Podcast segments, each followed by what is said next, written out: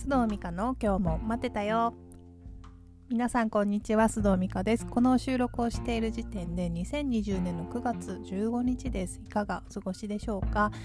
えー、今日はねちょっとあのいつもより配信が遅くなってしまいました。子供がちょっとなぜか早く帰ってきたのであの先にご飯を食べてですね今、えー、こうやって机に向かっているところです。では今日も皆さんにとって少しでも気分転換になるような時間をお届けしたいと思いますのでどうぞ最後までお付き合いください。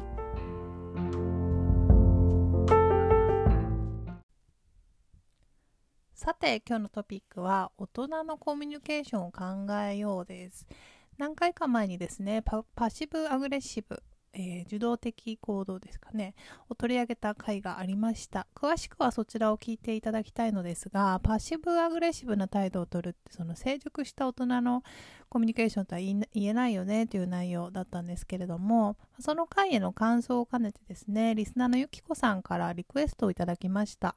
えー、成熟した大人のコミュニケーションってどんなものでしょうかねということで皆さんはどう思われますか？大人のコミュニケーションどんなものでしょうか？あの私もねちょっとこれを機会に考えてみたんですけれどもパッシブアグレッシブが未成熟。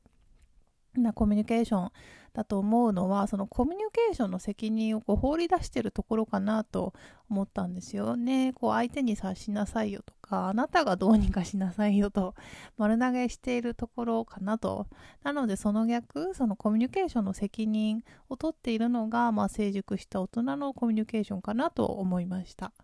とはいえですね、コミュニケーションって本当にその場その場、そして相手によってもその最適な回っていうのがもう変わ、コロコロ変わると思うので、具体的にこういう時はこうすれば OK ってなかなかこう言えないと思うんですけれども、あの、私自身ちょっと普段心がけていることがいくつかあるので、今日はそれを皆さんとシェアしたいなと思います。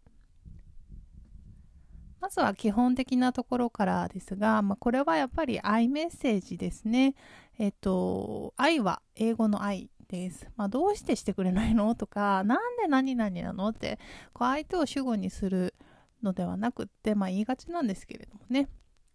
アイメッセージは、まあ、私はこうしてもらえると助かるんだけどとか私はそういう態度を取られるとすごくこうバカにされている気がして悲しいんですとかこう自分を主語にして伝える方法です。頭に来てる時はねこう特に私もなんかこう夫とかにはなんで何々って言ってしまいがちなんですけれども、まあ、少し落ち着いてアイメッセージで伝えるっていうのはちょっと気にしてやっています。あとは相手との間に何か問題が起きているもしくは問題が起きたかなと思った時はもうこれはね小手先の何かじゃなくってもうもう正直に自分の気持ちを伝えるのが結局はまあ一番早いのかなと思っています。まあ、例えばあなんかこう自分の言い方でなんか相手をこう傷つけちゃったかなとかちょっと調子乗りすぎたかなって 後で気になってくよくよ考えてしまうことってないですか？もしくはこのなんか今日このあの人機嫌悪いななんかちょっとしちゃったかなっていう時まあね、勘違いの時も多いんですけれども、もう正直に、ごめん、昨日あんまり深く考えずにこんなこと言ってしまって、こうなんかあなたの気持ち傷つけちゃったかなって気になってるんですって言ったりとか、もしくは逆に自分が傷ついた時に、昨日はその場で言えなかったけど、ああいう言い方はもうしないでほしいんだとかですね。もう本当に、まあ、自分の本当心の、心の心の奥から出てきた言葉をもう率直に伝える。でその伝えただけで結構自分はすっきりしたりするのでなんかそれが結局は一番近道なのかなと今思ってます。あとはですね心がけとしては、えっと、いくつかあってまあ相手をコントロールしようとしないっていうのもあの、肝に銘じております。難しいんですが、まあ、本当はね、もちろん何かを伝えるっていうことだから、相手に自分の思う通りに動いてほしいって思っちゃうんですけど、まあ、その前提でいくと相手にもそれがこう伝わって反発されたりするので、まあ、相手にはそもそも変わらない権利もあると。で私は私の思うことを伝えるけど相手がそれを受け入れるかは、まあ、相手の自由っていうふうに思ってます。あとは仮に相手の言動をこう変えてほしいと思ってもですね相手に問題があるのではなくって、まあ、イメージなんですけどこれはイメージとしてこう空中上に問題があってなんかそれをあのみんなでどうしましょうかねみたいな イメージで話すとかこうイメージでしてます、まあ、対立するのではなくって一緒にこの問題どうしましょうかねみたいなスタンスで話しかけたりするようにしてます。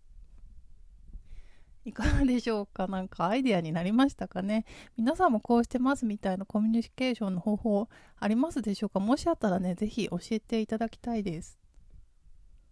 私は、まあ、そもそも20代の頃の職場特に営業の現場で相手とうまくコミュニケーションがね取れなくて人と接するのが怖くなった時期があるくらい本当本来であればコミュニケーションについてこんなことを話せるような人間じゃないなと思ってるんですけれどもコンプレックスがめちゃめちゃあってですねそれまでこう普通だと思って接してきた仕方をこう否定された感じだったのでどうやって話していいかわからないでそれですごく怖くなってしまった時がありました。である時期からまあ一つ一つコミュニケーションを学んだり、まあ、試行錯誤して積み上げていったんですけれども今でもやっぱりねこうちゃんとこううまく伝わってるかなとかやっちゃったなとか本当に不安になることもたくさんあります。でもこれもね多分他の問題とも関わると思うんですけれどもやっぱり何でしょうね一生練習していくものなのかなって今は思ってます。さてでは今日も最後におまけ話をして終わりたいと思います。皆さんカレーはお好きでしょうか？突然ですが。あの私は好きなんですけれどもこう最近ですね無性にこうカレーが食べたいブームがマイブームが来てましてそういう時ないですか？なんかこう一つのものを食べ食べ続けたいみたいな時があってたまに私あるんですけれども今ちょっとカレーにはまってしまってですね、ま、ランチとかは1人なことをいいことにもう23日に1回食べてるんじゃないかなっていうくらいでして無印良品がねうちあの近くにあるのので、まあ、無印のレトルトのカレーをあのいくつか買ってですね美味しいんですよね結構。あのグリーンカレーイエローカレーあとキーマカレーとか最近はシチリアンレモンのあの辛くないカレーなんかもあるんですけれどももうね家で簡単に済ませたい時は最高ですね、まあ、温めるだけ。で今日はちょっと外で予定があったのでスリランカカレーで福岡では有名なあのヌワラエリアっていうところがあるんですけれどもそちらであの辛いヌードルカレーを食べてきました。でカレーとかってなんかこう中毒性があるというかこう話誰かが食べてるの見たりとか話してたりすると食べたくなってきませんか？で自分もね今こうして話しながらまたすでにカレーが食べたいっていう感じになってますけれども、まあ、スパイスなのでねカレーって人気店なんかはその若干やっぱり中毒性というか、まあ、何回も食べたくなるようなその配合があってそれで作ってるっていう噂を聞いたことあるんですけれどもあながちこうね嘘でもないかなと思います。皆さんはいかがですか？お好きなカレーありますか？なんかね、あの魚介のカレーが美味しいとか、なんか豆入りが好きとか、いろいろあるかと思うんですけれども、まあお気に入りのね、これレシピ、あの、これ入れると美味しいよとか、そういうのがあったらね、ぜひ教えてくださいね。